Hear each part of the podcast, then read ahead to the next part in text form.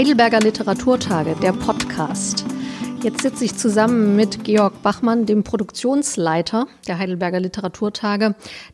Die wievielten Literaturtage sind das eigentlich? Das sind die 26. Heidelberger Literaturtage. Letztes Jahr hatten wir also ein großes Jubiläum. Darauf wollten wir eben auch schon aufbauen.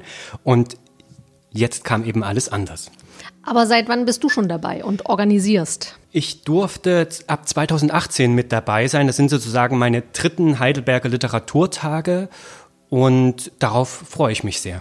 Wann war klar, dass die Heidelberger Literaturtage in diesem Jahr nicht wie sonst üblich stattfinden, sondern als Online-Version? Das Programmheft und der Flyer fürs Kinder- und Jugendprogramm waren gerade in den Druck gegeben. Alles war abgeschlossen.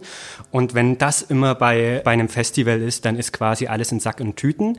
Und vier Stunden später kam die Meldung, es ist erstmal die, der Vorverkauf auf weiteres abgesagt und dann kam eine ganz ungewisse Zeit und wir haben uns erstmal gefragt, wie soll es weitergehen? Was war denn genau für das Umschwenken auf so ein Online-Festival nötig? Also womit musstest du dann einsteigen? Das ist eine gute Frage und ich versuche so einfach wie möglich zu machen.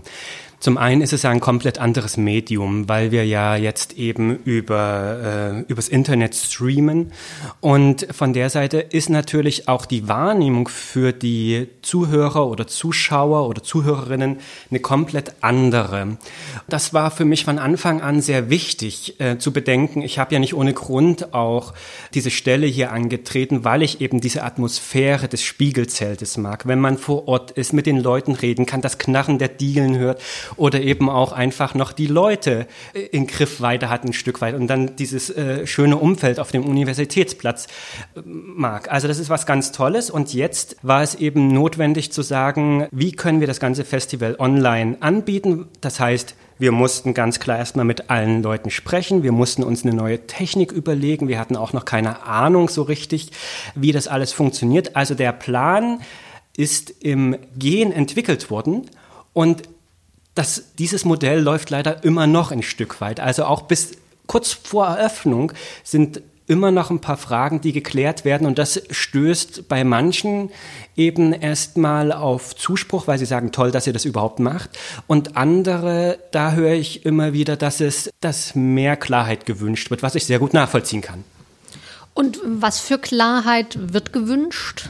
Welche Fragen müssen noch geklärt werden? Ganz klar gibt es ganz viele Fragen, die wir neu regeln mussten. Wie funktioniert das beispielsweise? Wie kommen die Künstler an? Wer, wer möchte vorproduzieren? Wir haben ein Studio in der Nähe von Heidelberg, aber eben manche Künstlerinnen und Künstler sagen ganz klar, äh, sorry, ich kann nicht kommen, ich würde gerne, aber ich weiß nicht, wie es mit Homeschooling funktionieren soll.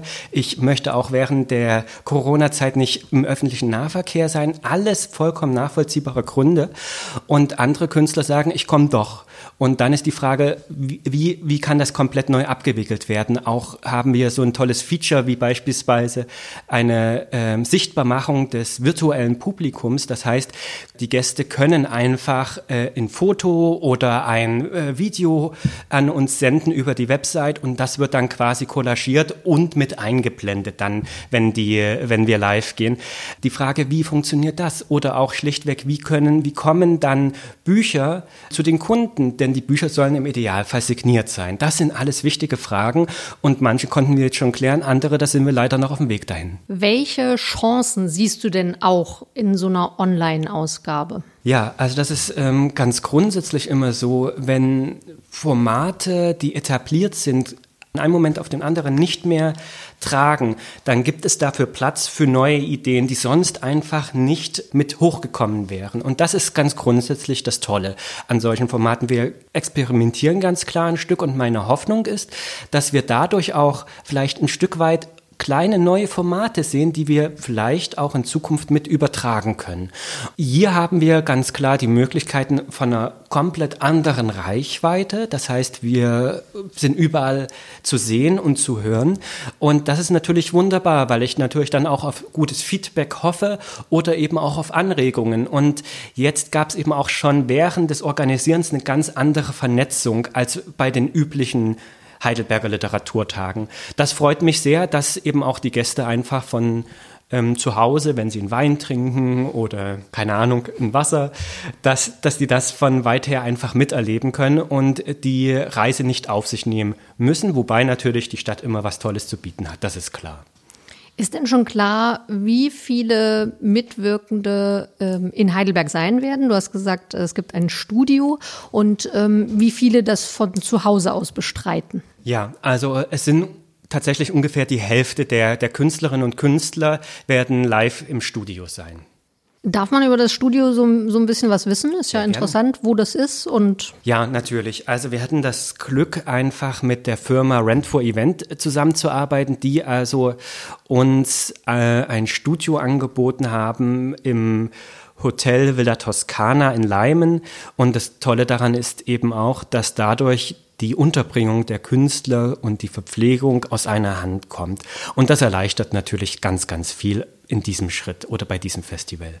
Das heißt, die Mitwirkenden sind da auch an einem Ort äh, auch nochmal äh, ganz besonders vernetzt, weil sie irgendwie da so ein, eine, ein Team bilden vor Ort. Genau, also das ist ja auch mein Wunsch und meine Zukunftsvision ist ein großes Wort, aber ich würde einfach mal sagen, ein ganz klarer Wunsch, dass die Heidelberger Literaturtage auch in Zukunft die Möglichkeit bieten, dass die Künstler länger vor Ort sind und wenn sie eben nur eine Lesung haben, ein Podiumsgespräch oder was auch immer, sich dann an den Abenden, wo sie nicht auftreten, weiter zu vernetz vernetzen zu können.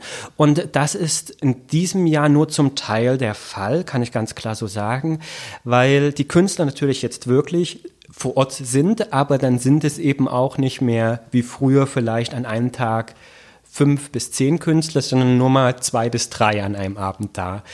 Und trotzdem ist die Vernetzung ein ganz wichtiger Aspekt, weil wir natürlich auch dafür ein Podium bieten möchten, dass, dass man neue Ideen entwickelt. Und tolle Ideen entwickeln sich ja einfach aus dem absichtsfreien, absichtsvollen Gespräch und aus den Rumalbern. Und das möchte ich eigentlich in Zukunft gerne anbieten. Gib doch mal so einen Querschnitt von dem, was wir da erwarten können aus dem Programm. Wir bieten einerseits natürlich renommierte deutschsprachige und internationale Künstlerinnen und Künstler an. Eröffnungslesung mit Nora Bossong, da freue ich mich schon sehr drauf.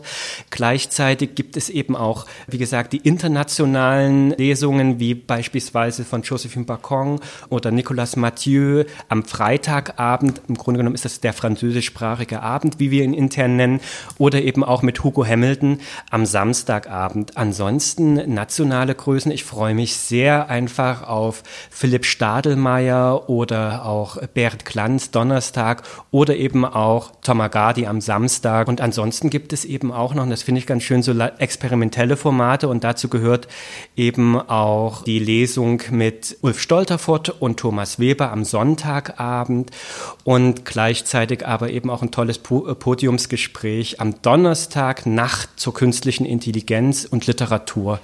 Und natürlich haben wir regionale Künstler, die Heidelberger Autoren und Autoren mit am Eröffnungsabend dabei.